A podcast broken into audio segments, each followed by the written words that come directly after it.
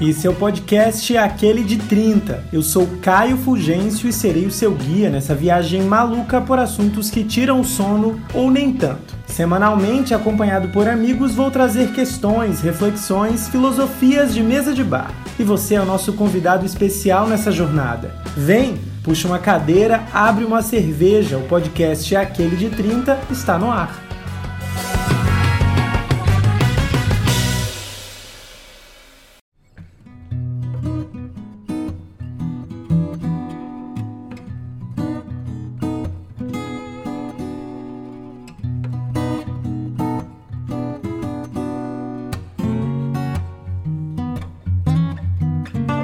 O ano é 2021, o mundo vive o segundo ano de uma pandemia sem precedentes. E a internet amplificou mais ainda muitas vozes.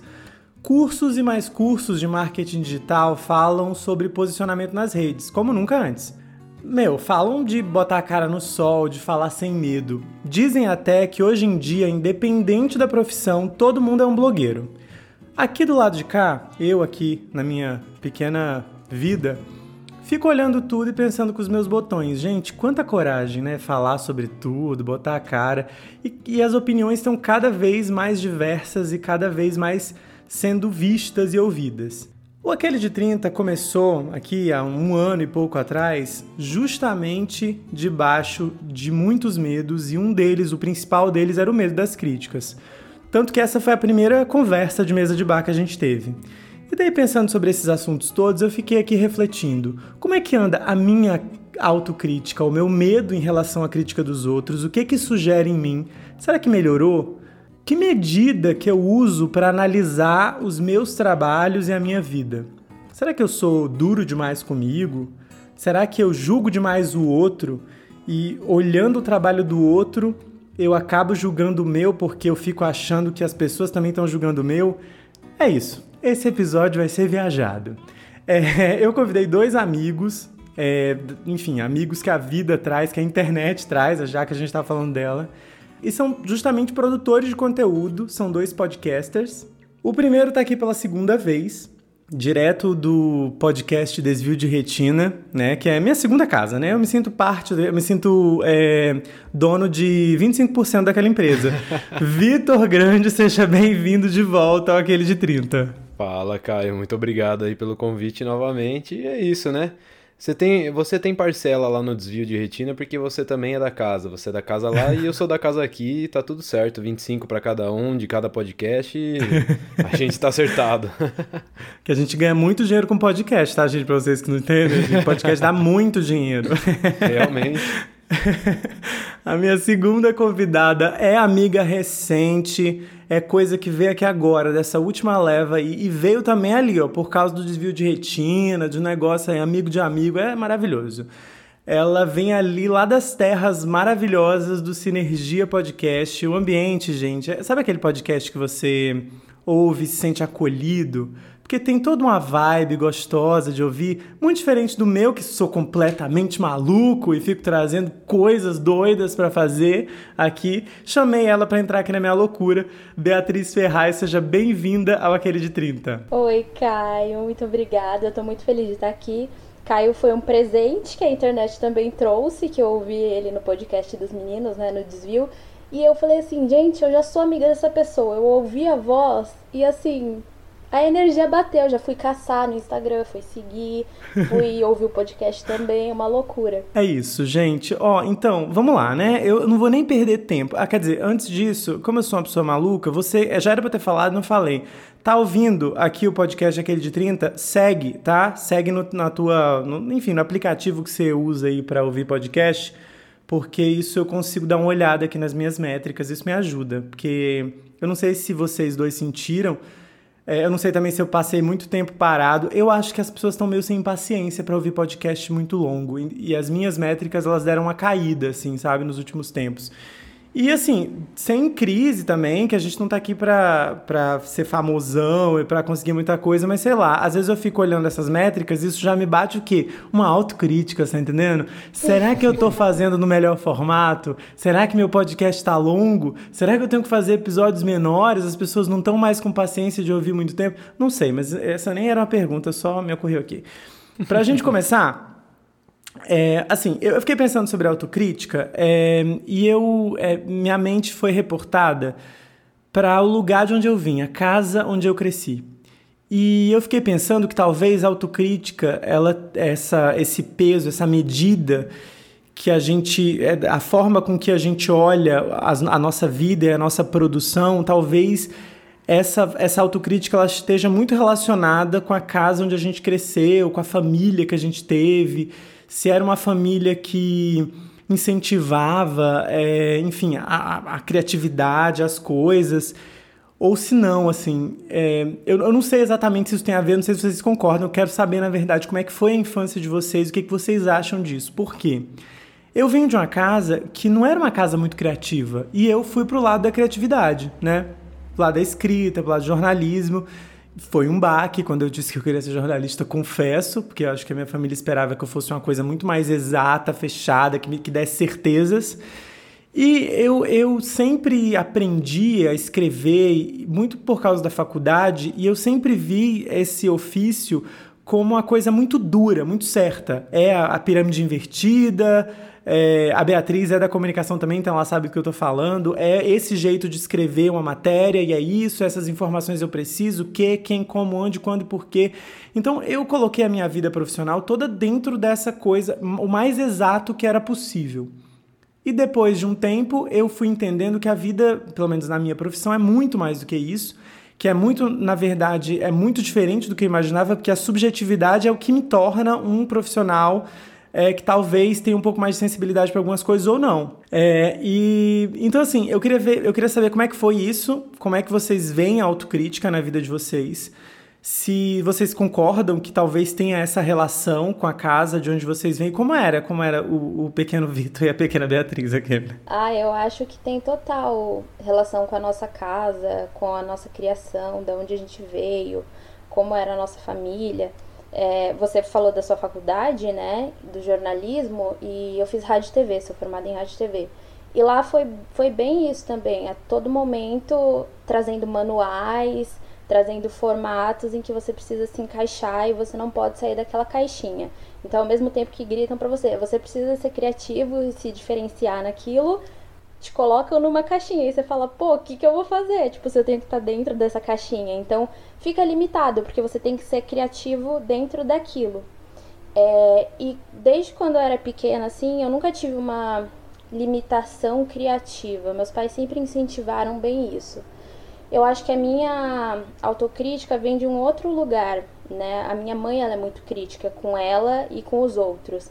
Então ela sempre me cobrou muito e ela é daquele tipo de pessoa que se não tá bom, ela não vai amaciar, entendeu? Ela vai falar, tá horrível, refaz. É, quando eu era pequena eu fazia balé e aí se não tava bom, se a apresentação tinha sido ruim, eu levava, sabe? Eu ouvia. Então eu acho que a minha autocrítica começou nisso, né? E uma coisa que eu tava pensando quando você me falou sobre o tema é que a gente às vezes coloca a autocrítica num lugar muito de muito pejorativo, né? Como se fosse uma coisa muito ruim. Mas eu vejo a autocrítica meio como o ego. Ela ajuda na manutenção da nossa vida. Então, se eu me critico demais, eu tenho um problema. Mas se eu não critico nada do que eu faço, esse também é um problema. Porque aí me leva para um lugar de muito de muito ego, um ego muito elevado, né? É, eu já por outro lado, na minha infância não tinha muita muita restrição, assim, eu nunca tive pais que me prenderam para nada. E inclusive eu acho que isso até me atrapalhou de certa forma, porque assim, eu nunca fui muito cobrado, mas eu sempre fui uma pessoa muito criativa, assim, eu sempre fui uma criança criativa, eu sempre gostei de artes, eu sempre gostei de música, eu sempre gostei de tudo relacionado a humanas e artes eu sempre curti e sempre fui mais voltado para esse meio. Inclusive, quando eu era menor, eu queria ser arqueólogo, queria ser historiador. Já quis ser. É a geração criada pelo Indiana Jones, né? É isso, é, sobre exato, isso. Exato. Já quis, puta, já quis ser músico, já quis ser tanta coisa, cara. E assim, nunca tive um impedimento, mas na questão da autocrítica, cara, eu acho que quando eu comecei a entender um pouco da vida adulta, isso começou a vir. Mas por mim, assim, nunca pelos outros, né? Porque é, autocrítica é, tem que ser tem que ser de você mesmo, né? Então eu sempre tive assim bastante para todos os caminhos que eu segui, eu sempre tive bastante quando eu era mais novo. É, hoje eu me tento me cobrar um pouco menos de coisas assim, mas só que eu acho que é necessário também, né? Como a Bia estava falando, eu acho que é uma parte necessária. Você tem que se criticar para sair da sua zona de conforto. Senão você nunca vai sair da zona de conforto, vai se acomodar ali, ah, então tá. É isso, tá tudo bem, tá tudo bom, do jeito que eu faço é, é bom, e sempre vai ser assim, mas não vai ser sempre assim, entendeu? Outras coisas externas podem vir a interferir na sua vida e você vai ter que vai ter que criticar, vai ter que se questionar, faz parte da vida. Eu acho que ajuda na medida certa, né? Vocês acham que tem a ver com eu tô tentando formular essa pergunta para não parecer que eu sou uma pessoa escrota. É, a forma com que a gente vê o trabalho dos outros, vocês consideram pessoas que veem o trabalho dos outros com um olhar de, nossa, olha que merda, isso quando não tá bom, óbvio, e isso acaba sendo transferido um pouco para as coisas de vocês, que vocês colocam no mundo. Por quê que eu tô perguntando isso? Porque eu, eu, acho, eu acho que sou uma pessoa péssima, entendeu? Porque eu fico muito de olho, assim, às vezes. É, eu ouço podcasts, né? Já que é o que eu produzo, que eu coloco no mundo, e às vezes eu ouço umas coisas que eu fico, gente, que, que merda é essa? Que essa pessoa tem coragem de falar e tem coragem de botar no mundo. Normalmente a pessoa é bolsominion, né? Mas daí a gente, né, não, não fala disso. É, e daí e eu fico assim, eu, eu sinto que eu, eu sou uma pessoa crítica com o trabalho do outro. Eu não, não, não chega a ser uma coisa que tira minha paz, que, enfim, me, né, que, que toma tudo isso. Mas ali, aquele, aquela, sabe aquela compartilhadinha assim que você manda pro amigo e sabe assim, não diz nada, mas só pra pessoa saber também, pra pessoa dar uma olhada? E daí eu, eu fico refletindo se o, o, a régua que eu meço o trabalho dos outros é a régua que eu uso para mim.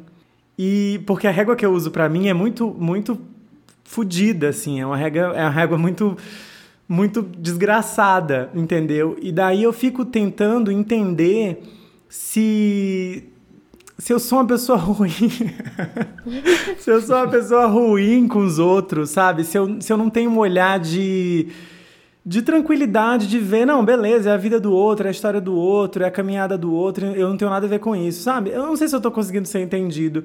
Gente, você que tá me ouvindo, não, não me odeia, mas é, é eu não sei, sabe assim, eu fico olhando realmente para algumas coisas que eu vejo e eu fico dizendo, gente, mas que porcaria. Aí quando eu vou fazer o meu, eu fico dizendo, gente, todo mundo deve estar tá achando que tá uma porcaria isso também, sabe? Assim, essa coisa. Uhum. Meu, eu não sei como é que eu tenho coragem de botar um podcast desse no ar. A segunda temporada foi toda assim, né? Que eu falei de muita sacanagem. E daí toda, todo o programa que saía, que eu ouvia depois, eu falei, gente, como é que eu tenho coragem de falar uma coisa dessa, meu Deus? Que vergonha que eu tenho de mim mesmo. Não sei, vocês acham que talvez é, essa visão que a gente tem do outro é a visão que a gente traz para o nosso trabalho? Também ou não? O ser humano tem muita mania de espelhar, né? A gente espelha tudo no outro. Seja relacionamento, seja no nosso trabalho, tudo que a gente é, a gente espelha. É, pelo menos eu acredito nisso, né? Então eu acho que quando a gente julga algo, a gente é mesmo, meio que na mesma régua, a não ser que você tenha uma questão de um ego lá em cima, né? Que aí que acha que, é, bom que é foda, outro, né? É. é não, não, muito pelo é. contrário. Não, mas eu acho que, que acaba sendo na, na mesma régua, porque é muito de comparação também, né? Tem esse lance que o Vitor estava até falando, né? Que ele nunca teve essa questão da autocrítica vindo do outro, sempre é uma coisa que partiu muito dele. E sim, parte da gente porque é a autocrítica. Mas eu também penso, qual foi a origem real disso? Sabe, veio realmente de mim porque eu olhei algo e eu não gostei daquilo, então eu tô criticando? Ou vem de algo que alguém me falou e eu acreditei naquilo. Né? Então, isso sempre fica em mim porque eu sou muito dessas. Eu ouço as coisas dos outros, tipo, se você falar, Bia, isso que você fez tá horrível. Eu vou falar, não, não tá horrível, eu amei. Passou cinco minutos, eu tô tipo, meu Deus, Será que é horrível? e eu entro nesse loop. É, aquele negócio, né? Já, já dizia aquele ditado: tudo que a gente joga pro universo volta pra gente, né, Caio? Então você tem que parar de. já começa a dar sermão, né? Não, mas eu acho que assim, cara, eu acho que tem que rolar, sei lá, um filtro. Você tem que entender que, velho, você tá dando o seu melhor para aquele momento que você tá vivendo. E é sobre isso, entendeu? Você vai jogar e vai soltar lá e vai ver como as pessoas recebem, tá tudo bem, entendeu? E agora, esse lance de você criticar o trampo do outro e tudo mais, é só só quem vai saber dizer ou parar com isso se você quiser parar, ou não parar com isso se você não quiser parar, é você mesmo, entende? E tipo assim, você olhar de uma posição mais neutra e tentar, sei lá, não tô falando que você não é uma pessoa empática nem nada, mas assim, botar a empatia Isso, acima. Isso, diz que o apresentador que te convidou é um. É não, um... não, não. Você sabe, você sabe que eu não tô falando isso. Mas enfim, botar assim, a empatia acima da, da, da, crítica, entendeu? E botar assim, tipo, pô, sei lá. Ah, ficou uma bosta? Eu achei que tá uma bosta o trampo do outro. Tá uma bosta, mas assim, na minha opinião, foi o melhor que ele teve, tinha para dar ali naquele momento e tá tudo bem assim como o trabalho que eu estou fazendo, eu sei que não é o, o supra-sumo, o melhor, com a melhor edição, melhor áudio, a melhor internet, a melhor filmagem. E tá tudo bem, entendeu? É o melhor que eu tenho para dar nesse momento, entende? E as coisas vão melhorando, que nem no caso do. Eu posso dizer sobre o meu projeto, né? Do desvio de retina. É, a gente começou só no áudio gravando de um jeito que dava, que a gente pedia para a pessoa baixar o Audacity e tudo mais, e não filmava, e era tudo aquilo, né? Tinha todo aquele questionamento, às vezes as pessoas se atrapalhavam em baixar o programa, tal, tal, tal. Aí agora a gente já tá, já conseguiu migrar para o YouTube. É, já, eu também já não tenho que dar na mão da pessoa para ela ter que baixar o programa. Eu consigo gravar aqui da minha casa, é, da minha, eu gravo a minha tela aqui e assim vai evoluindo, entendeu? Eu sempre vou dando o melhor do que eu posso no momento. Mas eu também não fico me cobrando e falando, não, eu preciso dar melhor que isso, tal, tal, tal. Vai acontecendo naturalmente. Quando você entende que aquilo é o que você tem de melhor no momento, as coisas vão acontecendo, entendeu? Vai aparecendo e vai fluindo é, naturalmente, né? É, vocês perceberam que, que eu sou a pior pessoa desse grupo, né? é, vamos, vamos seguir aqui. É... Ai, tô brincando, gente. Talvez eu seja. Não, é, mas tudo é bem. normal, e tudo bem com é isso. Não, eu, eu tô de boa, é. assim, sabe? Eu tô de boa em ser esse vilão é. mesmo. chorando, a lágrima. É, Caio, né? a gente sabe que você vai deitar o a cabeça no travesseiro e vai dormir tranquilo desco... hoje. o Libriano, quando descobre que é a pior pessoa do grupo, ele chora. Porque o Libriano gosta de paz com todo mundo. Não, mas, cara, é normal, é normal da mente humana. A gente julga o tempo todo as pessoas e as coisas. É, é normal, cara. E às vezes a gente nem percebe que tá fazendo isso. A gente olha, a gente julga e na cabeça já vem vários pensamentos sobre aquilo. E aí você tá falando. Daí quando você para pra pensar, fala: caralho, eu tô julgando aquilo e quem sou eu para falar daquela pessoa, né? Eu, eu, eu paro me questionando muito isso, sabe? E nós somos julgados a todo momento, né? Ah, eu posso contar uma história, gente? Eu falo demais. Deve, Você pode deve. me cortar. em 2015, eu me, me criticava bem mais do que hoje em dia, né? E aí em 2015 eu tava passando por uma fossa danada, porque eu tinha terminado um relacionamento. E aí uma amiga minha falou assim: Ah, eu vou fazer um trabalho voluntário, vamos comigo? Aí eu pensei, trabalho voluntário, ah, ajudar alguém, assim, levar uma sopa, alguma coisa assim. E aí quando eu fui descobrir o que era, era um trabalho voluntário de uma trupe.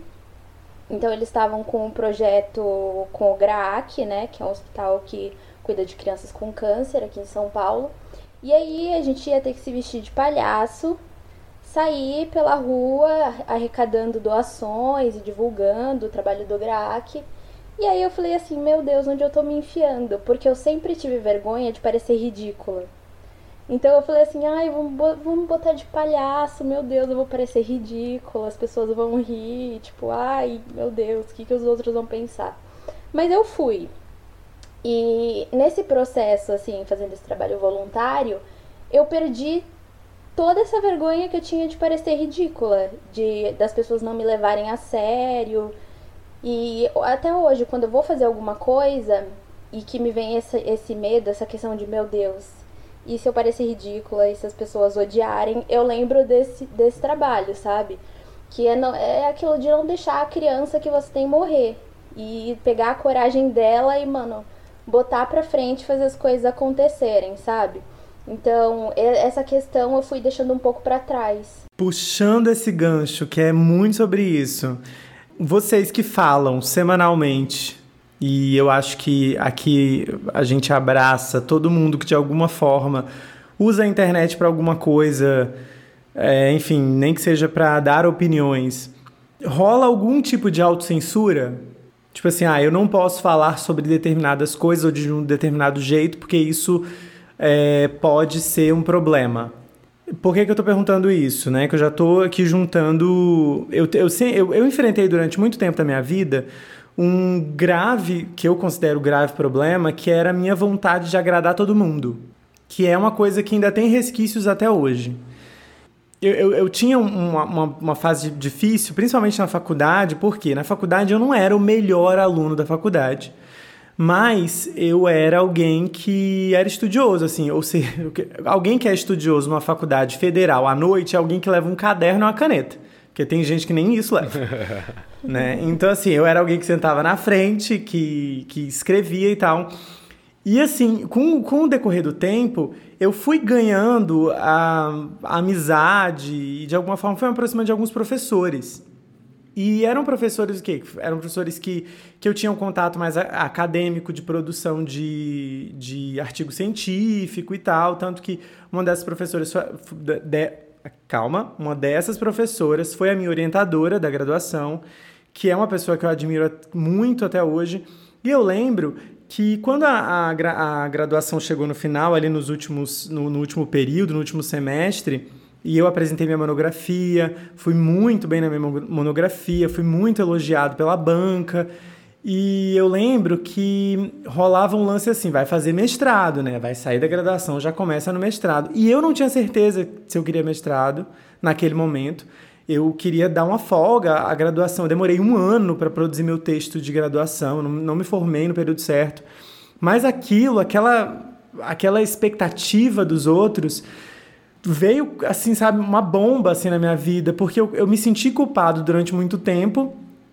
E o que não faz muito tempo, isso eu me formei em 2016 é, e eu me senti anos culpado porque eu não tinha entrado no mestrado ainda. Eu fiz um processo de mestrado lá na Federal do, do Acre, onde eu morava, mas eu não estudei de propósito, porque eu não queria mais morar no Acre, então eu me boicotei nesse sentido e eu não queria ficar mais um ano lá estudando. E, e, e eu, eu demorei muito tempo para desconectar essa expectativa do outro, sabe? E, e dizer, meu, admiro todos que tiveram comigo naquele momento, mas a minha graduação acabou. Caio, a sua graduação acabou. Você não tem obrigação com mais ninguém, entendeu? Você não tem obrigação de corresponder a uma expectativa que esperavam que você fosse um mestre, um doutor. Você não precisa disso.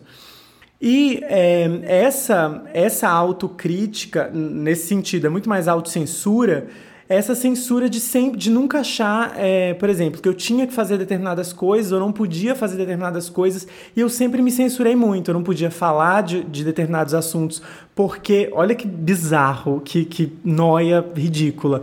Porque os meus professores estão no meu Instagram, então eu não poderia dizer determinadas coisas, postar determinadas coisas de que eu não queria, eu não podia falar. Eu tinha que dizer que eu estava me preparando para o mestrado, e eu passei anos é, postando stories ou coisas, estudando, me obrigando a estudar para o mestrado, que eu não queria e não quero até hoje, porque eu sabia que eles iam ver isso e iam me dar um feedback de, pô, parabéns, Caio, que, sabe, assim, continua. Meu, que bizarro, sabe assim, quando eu entendi, tipo assim, quase três anos fora de casa, fora do Acre, né? E eu tendo ainda na minha cabeça que doentia que correspondeu uma expectativa de um professor que tá lá no Acre, gente. Pelo amor de Deus, sabe assim, ninguém tá nem aí pra minha vida. Provavelmente nenhum deles tá lembrando, eles têm outros alunos. Entendeu? Sim. Tem outras turmas para se preocupar. Ninguém tá parando a vida por causa do Caio que não entrou no mestrado ainda. E eu, enlouquecido. Olha que, que bizarro. Enfim, eu queria saber assim, é, se vocês pensam sobre isso, como que é essa relação de vocês com a autocensura?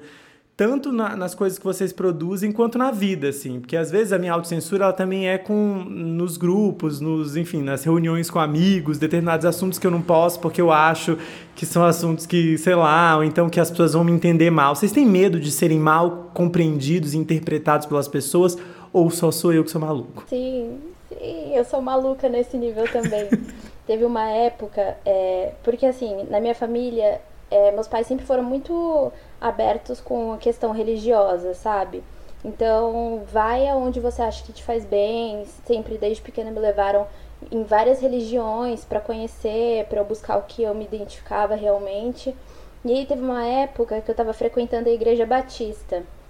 E aquilo estava me fazendo muito bem, né? Tava conseguindo buscar e trabalhar minha espiritualidade de uma outra forma. Só que eu não concordava com metade das coisas que eram faladas lá, né? E aí quando você começa a se enfiar mesmo, você começa a questionar ainda mais. E aí eu me podava muito de, ah, eu não vou postar sobre tal coisa, porque eu tenho as pessoas no Instagram, eles vão olhar e vão me julgar. E aí vão achar que, sei lá, eu tô desviada da vida, entende? E eu tinha muitas essas questões.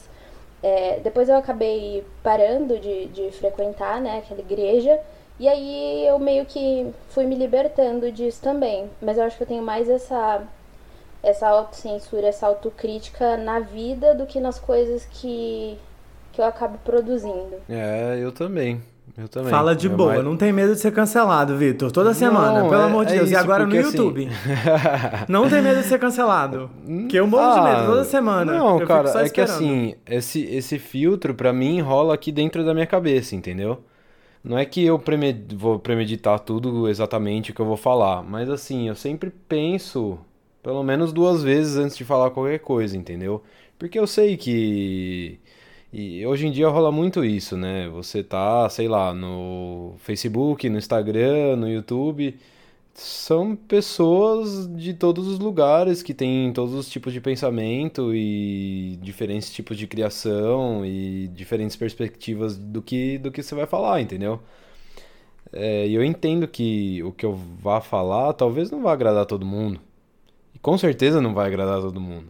Então é isso, tipo assim, eu só aceitei, eu aceito que eu não vou agradar todo mundo e que não dá pra agra- agradar gregos e a troianos, né?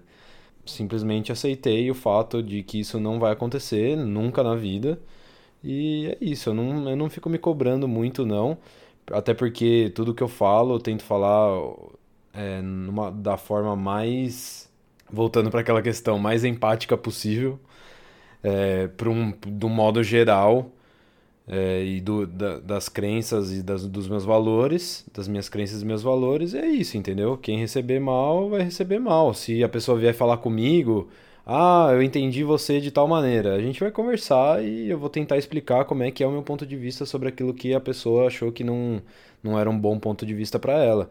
Mas se não quiser conversar também, só quiser criticar, tudo bem, é assim, eu aceito. Vitor, vem cá, quanto tempo de terapia você fez pra chegar nesse nível? Porque eu não tô nesse nível, não. Eu Esses estou dias- preocupado, porque assim, eu achei que eu tinha. ach- Eu, eu, eu chamei é, Buda aqui pra gravar com a gente, entendeu? Mahatma Gandhi. Aquele sacanagem. Eu acho que vai muito um lance de. Não sei nem se a expressão é correta, porque eu não sou da psicologia, mas eu acho que vai um lance de meio que compreensão da sua personalidade, sabe? Assim, de você criar. Não é nem criar uma personalidade, mas você conseguir entender determinadas coisas e bancar, eu acho, um pouco a sua personalidade. Porque eu lembro que as pessoas falavam assim, aos 30, muita coisa vai mudar, você vai se sentir muito mais seguro. Eu acordei com 30 anos assim, eu falei, gente, e aí? Aquele, abri o olho aos 30 e fiquei esperando. Nada mudou, entendeu? Mas assim, eu fui compreendendo determinadas coisas, essa compreensão de que eu não vou agradar a todo mundo, ela foi muito tardia. Então, tardia não julgando, né, o tempo, porque eu acho que a gente vai até onde a gente consegue com as ferramentas que a gente tem, não é mesmo? E eu lembrei, a Bia falando da igreja, prazer, né? É a igreja evangélica aqui presente. É, foi dos 15 aos 20 muitos, né? Foram 10 anos de igreja evangélica. Agora você imagina a confusão dessa pessoa, né? Porque eu gay, sabendo que eu sou gay na igreja evangélica, diante de padrões tão altos que eu tentava alcançar esses padrões, é, de alguma forma esperando que eu fosse hétero. Então, assim, Durante o nosso podcast, eu entendi de onde vem todo o meu problema, aqueles né, que culpa a igreja evangélica. Sim, eu tenho preconceito. Eu tenho preconceito com pouco tipo, com poucos grupos e os evangélicos são deles hoje em dia. Mas sou bem resolvido, eu acho, aquele, né, que fala mal e depois disso está bem resolvido, talvez não esteja. Deixa eu ver aqui que eu até me perdi, que eu não gosto de falar de igreja evangélica que eu começo a ficar alterado. Tô brincando. Tô brincando. Nossa senhora. Tô de brincadeira, evangélicos que estão me ouvindo. Amo vocês. É, gente, rola um, um lance de. É, porque assim, entendam, gente, a gente tá falando de autocrítica, autocensura, e não tem como falar desse assunto na minha cabeça, eu que faço é, o roteiro dessa bagaça, é sobre autoestima, né? Eu, eu não sei se para vocês essas coisas estão conectadas de alguma forma, sabe? A autocrítica e a autoestima. Uma, uma boa autoestima talvez represente uma autocrítica ali nas rédeas, no, né? Autocrítica que, como vocês falaram, é autocrítica que a gente vê com cuidado as coisas que a gente produz sem achar que a gente é o alecrim dourado que que, que a gente vai fazer vai mudar o mundo, né? E para mim essas coisas são muito parecidas assim. É, como que anda a minha autoestima? De que forma que eu tenho trabalhado essa essa parada assim, sabe? De que forma que eu me vejo e, e se eu sou muito é, crítico com as coisas que eu faço, até que ponto para vocês isso pode estar relacionado com a autoestima? Com a autoestima defeituosa, com a autovisão, a autoimagem que não está muito boa? O que, que, vocês acham? O Vitor tá com a autoestima ótima, né? Tá com a autocrítica tá ótima. Bem resolvido tá com a auto... eu vou Eu vou silenciar o microfone dele agora. Mas aí, o que, que, vocês acham? Me ajudem, me ajudem. Ah, eu acho que é total ligada com, com a autoestima. É, para mim é claro, quando eu não tô cuidando bem da minha autoestima, a minha comparação vai assim, lá no teto. Então tudo que eu vejo, meu Deus, o outro fez melhor, eu não sou capaz de fazer isso. Aí a gente só se estraga, né? Aquela vozinha na nossa cabeça dizendo que nós nunca seremos bons o suficientes. E aí, eu acho que o processo de, de ter começado também o podcast veio muito disso, de refletir mais sobre as questões e colocar para os outros que, tipo, meu, todo mundo vive isso, sabe? Que, pelo menos eu, às vezes eu tenho a impressão de que só eu tô vivendo aquele caos, de que só eu tô com a minha autoestima lá no pé, de que eu sou a pior pessoa do mundo. Não e é aí... porque a gente tá competindo aí por esse pódio, tá? É, a gente tá aí, um do ladinho do outro. Mas é, eu acho que é totalmente ligada, né? Foi o que, que a gente estava falando. Que é essa questão de valorizar as coisas em que nós somos bons. E a construção da nossa autoestima vai nisso, né? De olhar para aquilo que a gente fez e falar, não, isso está muito bom. E ok você falar isso. As pessoas confundem muito com, ai, você tá sendo. tá se exibindo, né? Tá com ego lá, lá em cima. E não, é saber valorizar. Nisso eu sou bom, nisso eu sou ruim. E no que eu sou ruim eu vou fazer o quê? Eu vou ser ruim nisso e ok para mim? Ou eu vou trabalhar nisso para ser melhor, para conseguir chegar num, num nível em que eu fale, ah tá, isso agora tá ok, ou tá ótimo. Eu acho que é totalmente ligado. Então, né? Tô aqui refletindo, mas não sei dizer, eu acho que realmente está relacionado, claro, né? Porque tudo depende do que você, você o momento que você está vivendo e o que você está criticando na sua vida e o que você está pensando ou questionando, né? Mas está relacionado sim. A autoestima tem a ver com autocrítica, autocrítica com autoestima. Mas sei lá, eu vejo, eu sempre, eu sempre tenho um olhar meio neutro sobre, sobre as coisas, sabe? Eu sempre tento olhar de, um, de uma maneira meio neutra. Eu também já passei por momentos que eu tava com autoestima baixa, que, sei lá, eu não gostava do meu corpo, por exemplo, que eu na infância sempre fui gordinho. Mas assim, depois que. É o que eu falei, depois que eu comecei a ficar adulto, entender que os valores são outros e tipo assim. Sei lá, foda-se a aparência, é, foda-se o status, entendeu? Tipo assim, o que a gente é, o que a gente emana pros outros que estão à nossa volta. Então, sei lá, eu sempre tento olhar dessa, dessa maneira mais neutra, mais. É, é, tentando não, não julgar e não autocriticar, entender os momentos de cada pessoa, né? Eu acho muito legal isso que o Vitor falou, de que, tipo, nós somos o que nós somos. É, teve uma época que eu tinha um problema muito grande com a minha voz. Eu achava que eu tinha voz de criança e que por eu ter voz de criança ninguém ia me levar a sério nunca. Então eu evitava fazer qualquer coisa, falar, nossa, um tempo atrás fazer um podcast, jamais, porque a minha voz, isso e aquilo. E aí eu perguntei para mim mesma, tá, beleza, sua voz você acha que é de criança. Dá para você mudar isso? Não, não dá. Eu posso fingir que minha voz é mais assim, alguma coisa do tipo. E aí eu vou conseguir sustentar isso durante muito tempo? Não, porque não sou eu. Então, se eu não posso mudar, eu sou isso e é ótimo. É o melhor que, que pode existir, sabe? Ah, gente, vocês estão falando com meu coração aqui. É... Tá, eu quero mais fundo nessa, nessa questão. Estavam falando eu fiquei pensando aqui. Mas beleza, né? A gente entende que essas coisas estão relacionadas e a gente tem que valorizar aquilo que a gente é bom. E agora eu vou provocar vocês dois. E quando e quando o não vem? Quando um não, uma, uma, um não, uma, uma, que a gente esperava que fosse sim, esperava muito. Quando o emprego que a gente queria não rola. Quando a gente entrega uma coisa que a gente achava que estava muito boa e as pessoas dizem que não estão boas. Como que segura? Como que mantém? Como que vocês fazem? Vamos tentar formar essa comunidade aqui de gente que está tentando ser melhor do que pode, com aquilo que tem. Como não balançar e perder e, e, tudo que a gente via e que a gente construiu a respeito de nós mesmos, como tudo isso não virar um grande uma grande fumaça e a gente perder isso. Ou é normal perder e o que não é normal é a gente continuar desconectado com isso, como que volta. Eu quero ir mais fundo. Vamos lá. Eu acho que é normal a gente balançar, chorar, se decepcionar. O importante é a gente sentir isso e é aquilo. O que eu vou fazer com isso?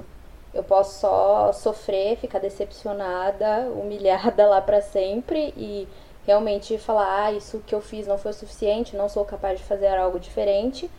Ou eu posso pegar aquilo e chorar e sentir e depois, tá, vou melhorar, vou entender o que o outro esperava, vou entender se realmente aquilo fazia sentido para mim.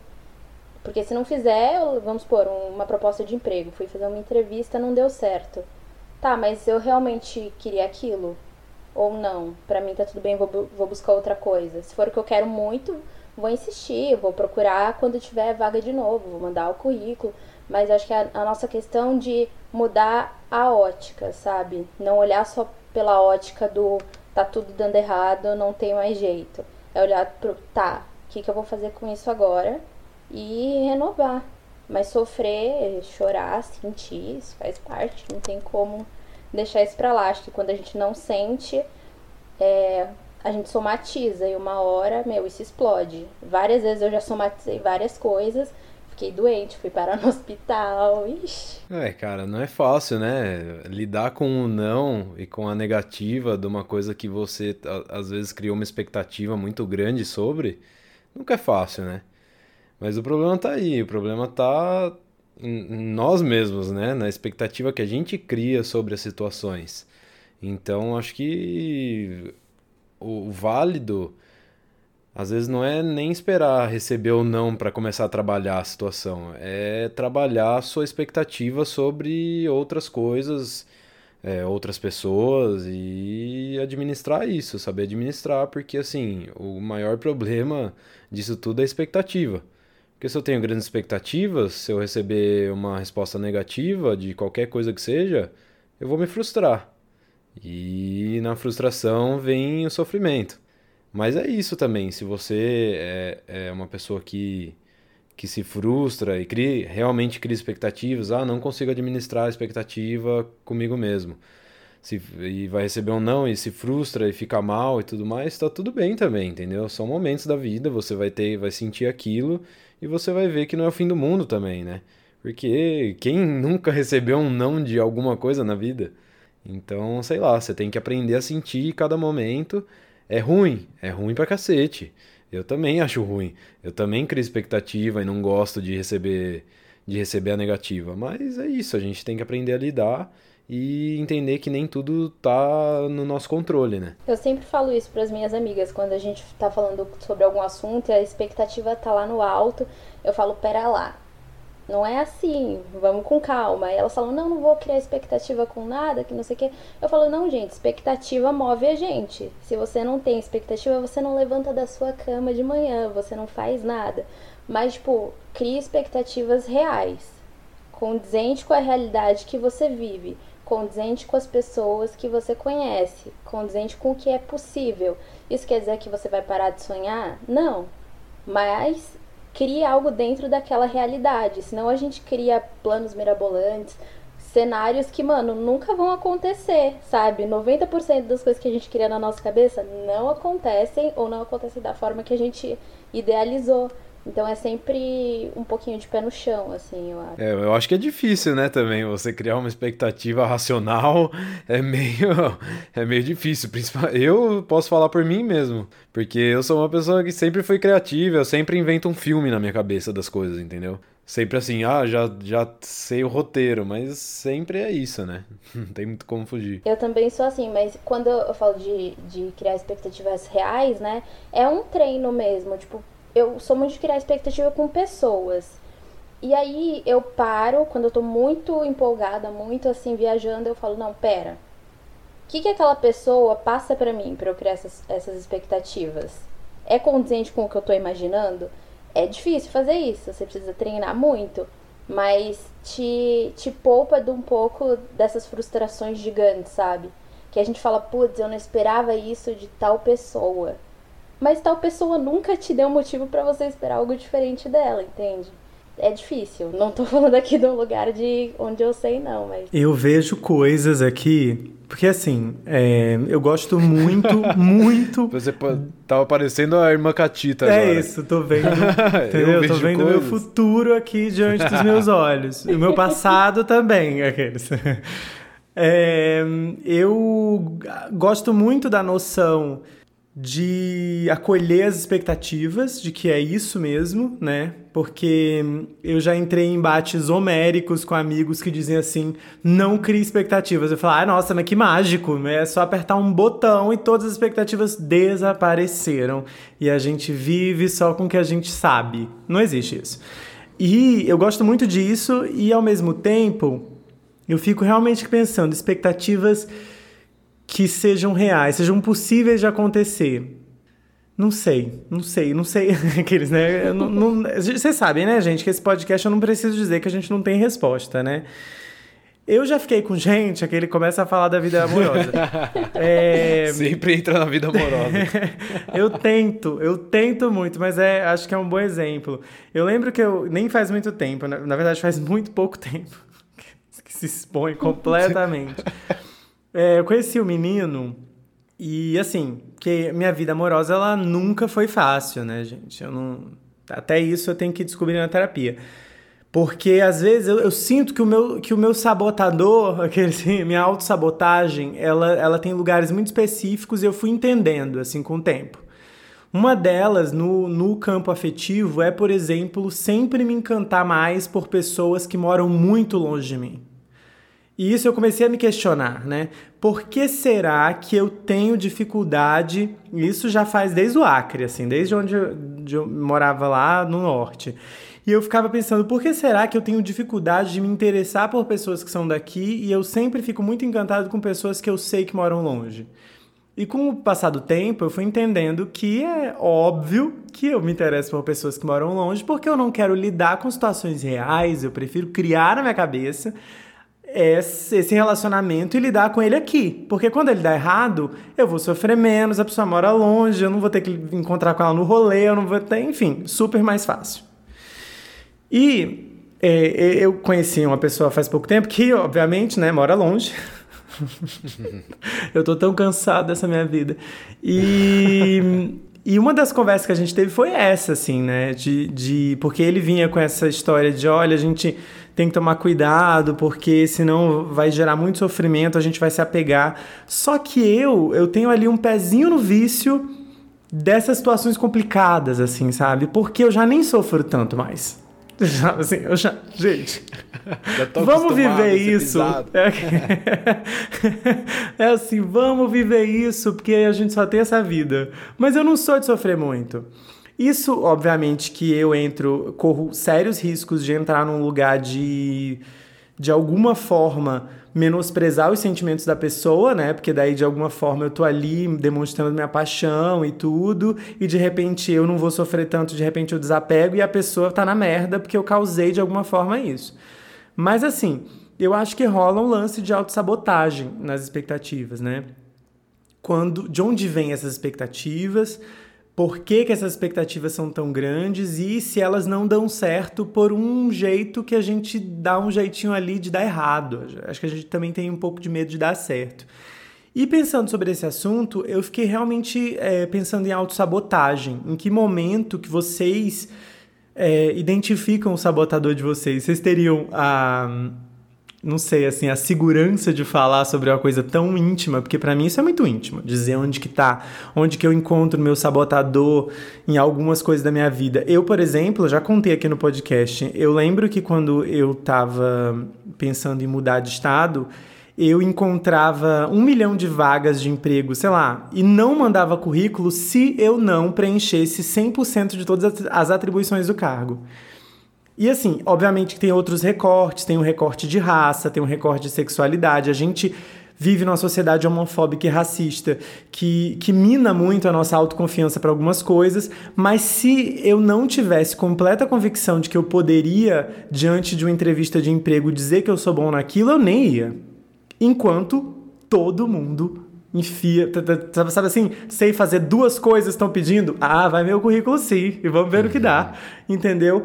E quantas pessoas, por exemplo, que eu tive a oportunidade de trabalhar, que são pessoas que sabem e assim, não estou julgando, obviamente, mas assim, são pessoas que sabem muito menos ou têm menos, tiveram menos experiências profissionais do que eu tive, e eu não tenho coragem de, não tinha coragem de enfrentar determinados processos seletivos por causa disso, assim.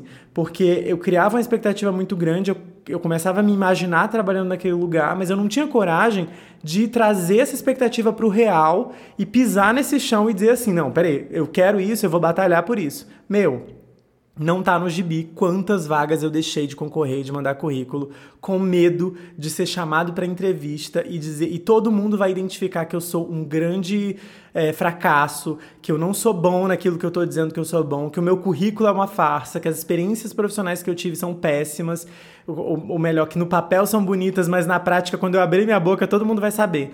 E como é que vocês lidam com esse sabotador? Vocês conseguem identificar esses momentos que o sabotador está ali a, a, entrando em ação? Seja, enfim, não precisa ser nada específico, mas nos campos diversos da vida. Como que vocês veem isso? Nossa, eu identifico rapidinho. Rapidinho, porque é uma coisa que meio que me consome, assim, sabe? Então tudo que me tira muito da minha zona de conforto sempre vem um medo, um, uns cenários apocalípticos, na cabeça de tipo, vai dar tudo errado, não vou conseguir chegar em tal lugar, sabe? Umas coisas loucas assim. E aí quando eu identifico isso, eu falo, não, não vou agir pelo medo, vou respirar, contar até 10, controlar a ansiedade e vou fazer aquilo. É, outro, outra situação que eu identifico fácil também é que eu achava muito bonito falar, ai, ah, eu sou super intensa. Ah, eu me jogo de cabeça nas coisas. Eu adorava falar isso. E aí que eu percebi que isso é a maior doideira da vida, sabe? Porque nessa questão de relacionamento eu sempre fui assim. Ai, eu vou me jogar e eu vou vendo o que que dá. E eu fazia muita coisa para agradar o outro, sabe? E eu acabava me anulando para agradar muito o outro. Então eu Ai, gente, se for contar aqui, a gente chora junto, né? Ué, nossa, dei de cabeça tantas vezes na parede, sabe? Por, por isso, por me anular e fazer tudo pelo outro. Então, sei identificar bem. É, eu acho que volta na, nas nossas expectativas, né? Tudo que a gente cria expectativa, a tendência, uma expectativa muito grande, a tendência é a gente enfiar o pé na jaca, porque não vai ser daquele jeito que a gente pensou. E aí vem, vem aquele negócio não só da expectativa, mas do controle, né? A gente quer ter controle de tudo. A gente quer falar, não, é desse jeito que vai acontecer. E se não for desse jeito, eu não quero que seja. Infelizmente, a, a vida não é como a gente quer, né? É o que tem pra então, hoje, né? É, então, mas eu, eu tenho. Isso que o Caio falou, eu sou muito assim também. Eu vivo, sei lá, num, como eu falei, eu vivo num filme. Às vezes eu eu imagino aquela situação que vai ser desse, desse jeito e aquilo e aquilo outro, mas daí quando você vai ver e põe o pé no chão e pisa na realidade, você fala, não, peraí. Hoje eu tenho esse, esse pensamento mais pé no chão. Mas tem momentos que eu também me emociono de certa forma, né? E aí você já cria aquilo, já quer, já quer, sei lá, ah, não vou aplicar pro trabalho porque eu não tenho 100%. Mano, ninguém tem 100% do, do, do que pedem em, em empregos, entendeu? Você vai lá e você vai desenrolar. Hoje em dia, assim, eu já fui muito assim também, de ter medo de me inscrever nas coisas, de ter medo de não sei o quê, mas, cara, não dá, só vai, entendeu? Só vai e depois você vê o que, que dá. Se você receber um não, tá tudo bem. Vai para outro, vai para outro. Isso tem muito a ver também com disciplina e, responsa e responsabilidade, né? Porque assim, quando eu era mais novo, eu não pensava nisso. Eu não tinha disciplina, não tinha responsabilidade, eu não pensava em querer, ah, vou seguir aquilo. Eu sempre fui uma pessoa muito indecisa na vida, assim, sabe? Presente. Então, tipo, então, tipo qualquer caminho que eu tomava, depois de um tempo eu meio que desanimava e eu falava, puta, será que é isso mesmo que eu quero fazer? É, aí eu começava a desanimar daquilo e aí aquilo não fazia mais sentido para mim. Aí eu sempre tinha que encontrar um outro motivo, uma outra área, um outro lugar. E aí isso até hoje é um questionamento para mim. Mas é uma coisa que eu venho trabalhando melhor hoje como adulto e mais responsável, mais pé no chão. Às vezes quando eu me emociono, eu começo a perceber, tipo, ah, tô me emocionando, tô indo além do que eu deveria estar tá indo. Então, peraí, vamos ver. Como é que é a realidade? O que que tem na minha frente? Será que dá? Será que não dá? O que que eu posso fazer? Até onde eu posso resolver isso? Até onde eu não posso resolver? Então, você tem que meio que a autocrítica entra aí, entendeu? A importância da autocrítica. Você tem que botar ela na frente e falar, não, peraí, pé no chão agora. Ah, isso aí dá certo, aquilo ali não dá. Claro que nem sempre vai ser assim, mas você tem que tentar o máximo que você conseguir e encontrar o balanço da vida, né? Ai, ó, gente, ó, eu falando demais. Não, não, tá falando demais nada. Eu só ia dizer que, que eu comecei com esse episódio aqui. Vamos acabar com a reputação da autocrítica e já tô querendo fazer as pazes com ela. É sobre isso. É, mas pode continuar. É não, só um PS disso que o Vitor falou sobre responsabilidade. Que como é dolorido quando a gente aprende que nós, e unicamente nós, temos responsabilidade pelas coisas, né? Teve uma época que eu era muito assim, não, se tal coisa for para dar certo, alguma, algo a mais vai acontecer. O universo vai me dar um sinal e não, não é um sinal do universo não, às vezes rola, às vezes rola, mas é você se responsabilizar pelas suas atitudes, tipo, eu vou fazer isso e vou assumir as consequências, os ônus e afins disso, sabe? Então, Olha aí, reflexões. Minha, minha sessão de terapia no meio da semana, no começo da semana. Se responsabilizar pelos próprios sonhos, hein, minha gente? A gente fala tanto de sonho aqui no podcast. E, cara, eu fiquei aqui pensando, é, enquanto o Vitor estava falando e tal, e sobre a responsabilidade que a Beatriz acabou de falar, é engraçado. Eu, meus olhos de uns tempos para cá, eles começaram a brilhar muito por crônica. Eu sempre escrevi crônica, assim, em casa, no computador e guardava. E eu comecei a ter muita vontade de ser cronista. Eu comecei a ler muitas crônicas. Eu comecei a estudar muito sobre crônica. E eu não sei se eu quero ser escritor um dia, se eu quero publicar alguma coisa um dia. E daí, quando eu fui fazer vestibular para letras, eu fiquei pensando, vai ser muito bom ser, estudar letras e entender a linguagem e ser cronista. E eu pergunto aqui, eu fiquei, enquanto você estava falando, eu fiquei pensando, quando foi a última vez que eu sentei para escrever uma crônica? Faz muito tempo, sabe? Então, é ter responsabilidade, né? É ter responsabilidade sobre aquilo que a gente quer. É a minha sessão de terapia, não é a sua, Beatriz. não é a minha, não é a sua, é a nossa. É a é nossa. nossa. pra gente fechar esse momento, antes da gente ir pros quadros, eu tô aqui, meu papel aqui da pauta tá completamente rabiscado. Eu nem sei o que, que eu perguntei e o que, que eu não perguntei, mas é isso, vamos tocar o barco. É... Eu queria que a gente pudesse falar assim, a gente já falou tanta coisa bonita, é, mas como, como que se vence? como que se vence o sabotador, como que se vence como que se caminha. Eu sei, obviamente, que era bom que todo mundo pudesse fazer terapia. É, e mais uma vez, e, e assim, para dizer para quem está ouvindo, não, isso não é uma sessão de terapia, você precisa ter um terapeuta de verdade. Mas assim, se a gente não pode, sabe? Beleza, a gente está aqui, está conversando. E como que se vence um sabotadorzinho, assim? De que forma que a gente consegue driblar? De que forma, mais do que vencer, eu acho que talvez de que forma que a gente acolhe o nosso sabotador e dá a importância natural e que ele deveria ter mesmo, sem que isso roube o nosso dia a dia. Como que vocês fazem? É, na minha opinião, responsabilidade e disciplina. Responsabilidade entender e disciplina. E entender que o sabotador vai estar tá lá, que uma hora ou outra ele vai aparecer, e se você realmente quer aquilo que você está indo atrás, continua fazendo com responsabilidade e disciplina, porque isso vai vencer seu sabotador, entendeu? Não tem, não tem o que, o que não, não existe sabotador que perdure na, na responsabilidade e na disciplina. Você botar na sua cabeça que você quer fazer aquilo que você está fazendo, que você está em busca, vai vir o sabotador, daí ele vai embora, ele vai vir, ele nunca vai embora de fato, entendeu? Ele sempre vai aparecer uma hora ou outra te fazer uma visita. Mas aí você vai falar para ele, pô, eu tô aqui trabalhando no que eu quero fazer, no meu sonho no que eu estou indo atrás, no que eu estou estudando, na minha faculdade, no que quer que seja. Responsabilidade e disciplina. Eu acho que realmente é o melhor. Ah, mas, pô, Vitor, você não põe emoção no negócio. Mas não é assim. Faz com emoção também. Você está fazendo um negócio que você gosta, entendeu? É, você vai ter responsabilidade e disciplina para chegar lá onde você quer. Acaba e... que é um trilho, né? Minimamente é um trilho para correr a própria emoção, né? Eu gostei muito Sim. disso. A gente vai levar para a vida isso. é, e tem que saber aproveitar a jornada desse, dessa caminhada, né? De, do que você não só as pessoas às vezes pensam no, no que vai ser quando acontecer, entendeu? Mas às vezes você tem que aproveitar no o agora, entendeu? Esse processo de chegar até lá. E é isso. Concordo total, total.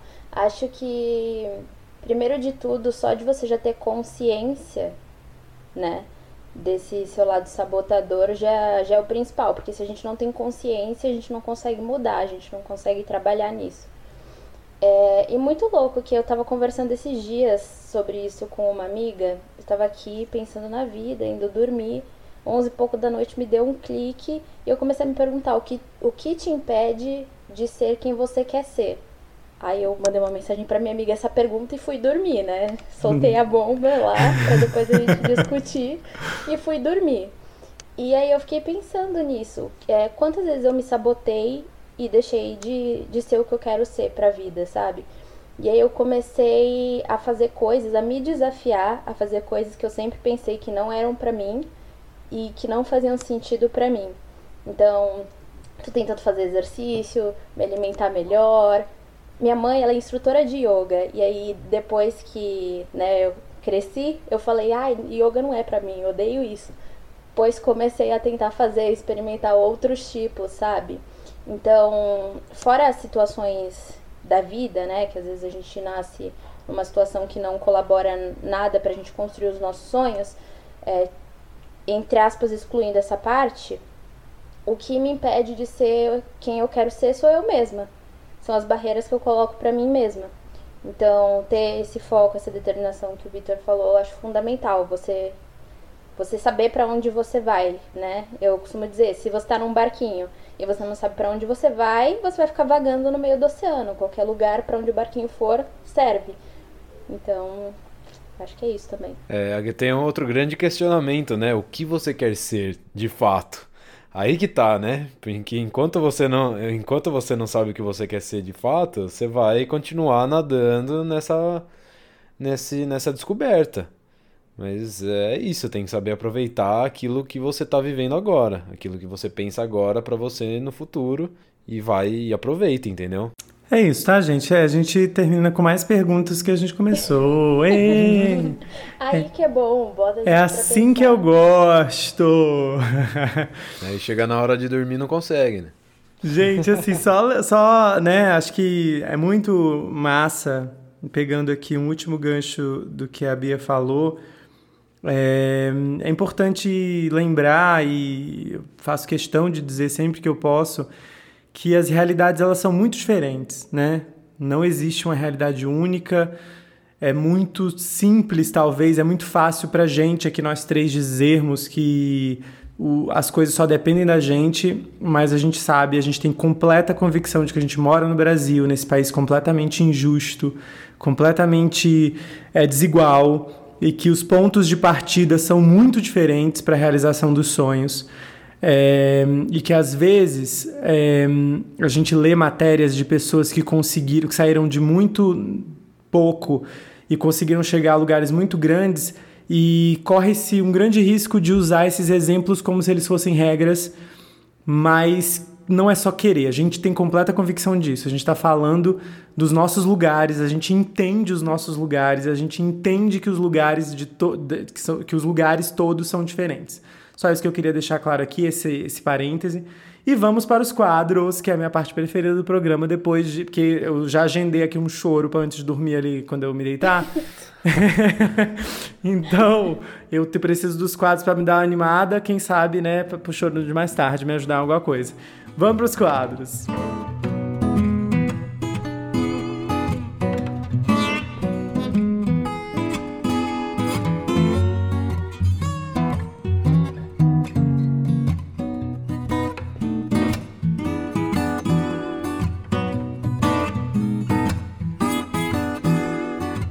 o primeiro quadro, que é o quadro O que que não me contaram sobre ser adulto, eu vou contar uma história meio triste aqui minha. Eu não sei o que aconteceu comigo depois dos 28 anos de idade, que antes eu tinha muito sono e eu dormia muito bem. Os meus 28 anos chegaram, menina, e eu perdi o sono, não sei o que aconteceu. Oh, muito obrigado e... por essa informação, hein. Eu tô dormindo tão bem com os meus 28 aqui, cara. Tomara que não seja uma regra, tá? Mas eu não sei o que aconteceu comigo, que eu, eu luto todos os dias com a insônia. Sabe uma história triste? Ontem, eu tô, eu tô num pico de ansiedade, tá? Eu, eu tenho essa convicção. Eu tô sem unhas, eu tô agitado sempre, porque eu comecei uma graduação nova faz três semanas e eu tô tentando ainda estabelecer minha rotina de estudos, de podcast, de trabalho e de tudo mais. É, então eu tô muito ansioso e eu, quando. Olha que maluquice. Quando eu tô ansioso, eu tenho dificuldade de meditar. Só que a meditação me ajuda na ansiedade. Então eu fico nesse looping, tentando meditar sem conseguir meditar e ansioso porque eu não tô conseguindo meditar e tento meditar.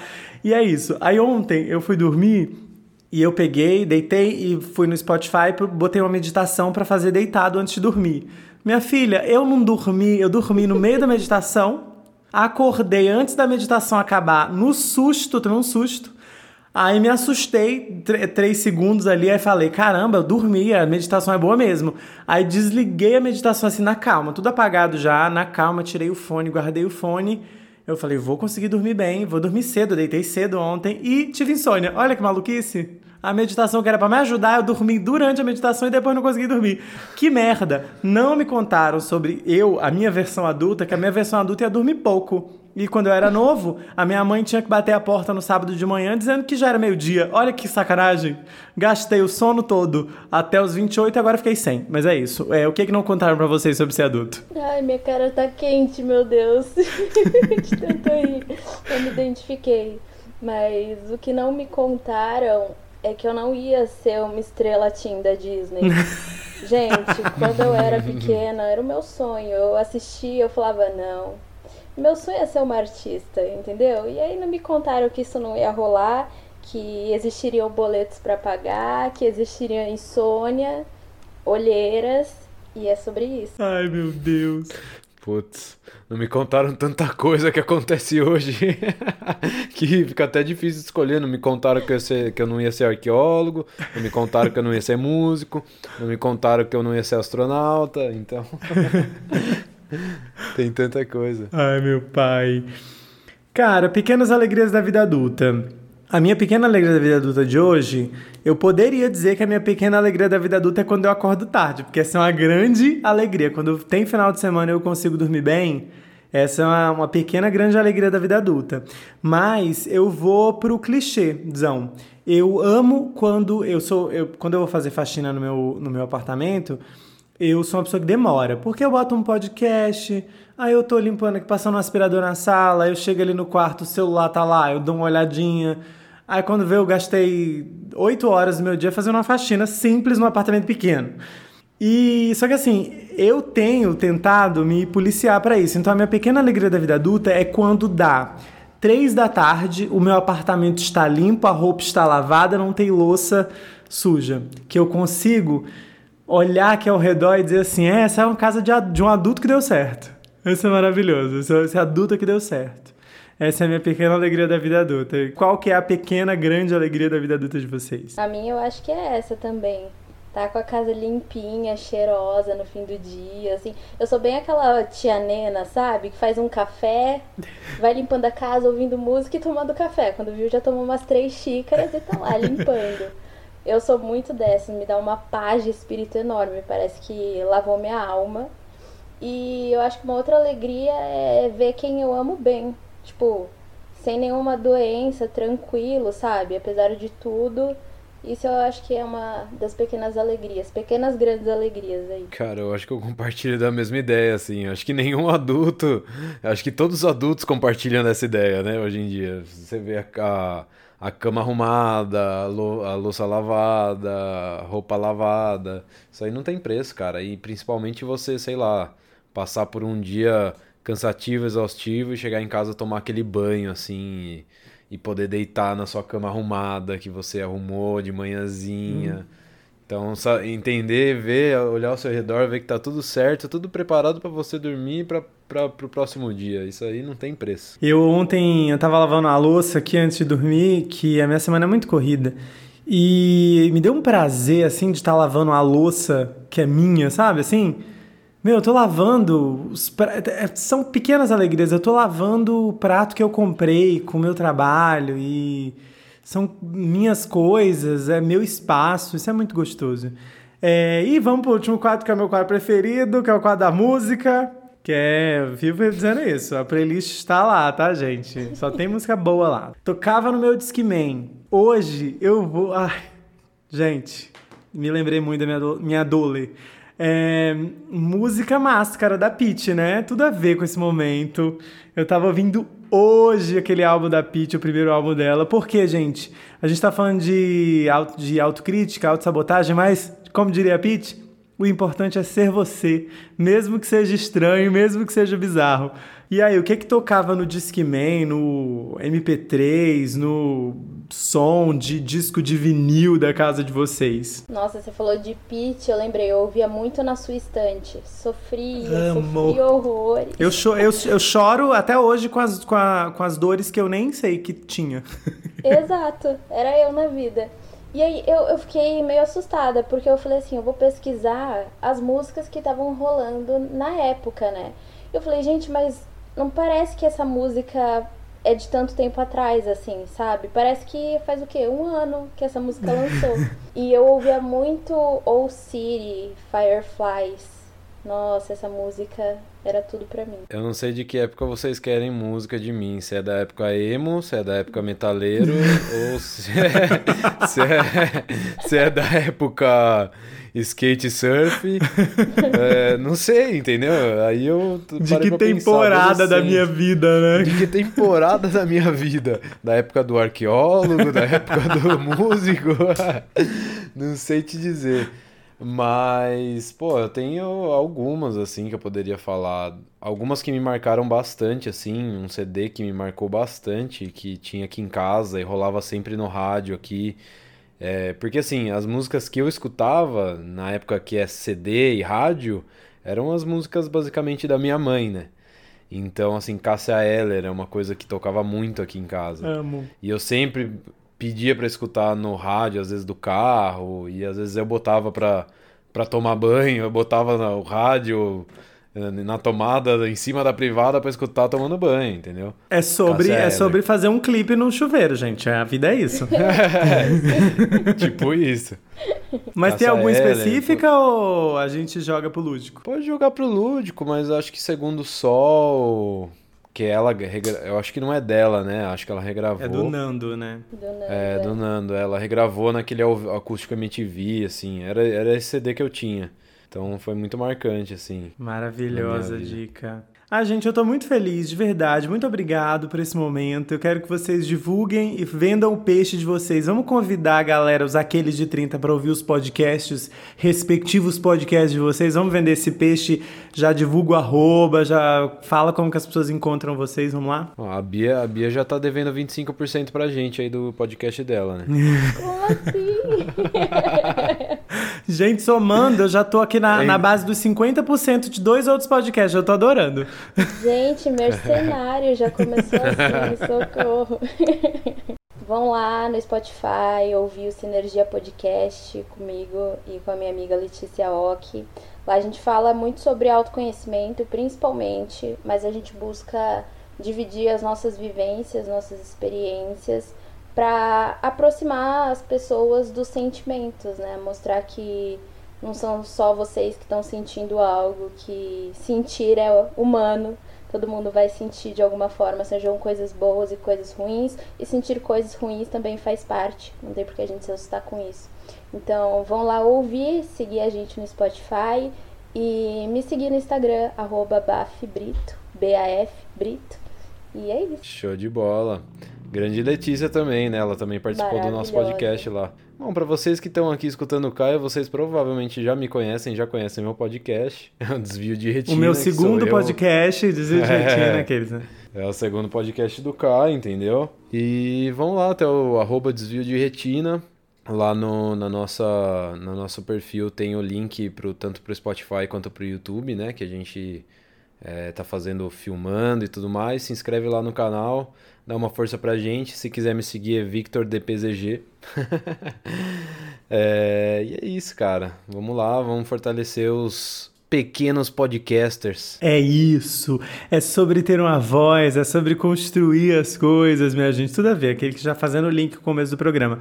É, gente, muito obrigado. Muito obrigado por esse tempo que vocês tiraram. É, muito obrigado de verdade por aceitarem o convite e por é, conseguirem encaixar uma gravação é, numa terça-feira em cima da hora. Eu normalmente é, convido com uma semana de antecedência, mas vocês são maravilhosos, que tipo, eu tive a ideia, vocês aceitaram, a gente conseguiu gravar, isso é incrível. Muito obrigado. Obrigada Obrigado você, você Caio. Tô muito feliz porque ouvi o seu podcast no desvio. Falei assim, meu Deus do céu, que vontade de conversar com ele. Comentava tudo sozinha, parecia uma maluca em casa.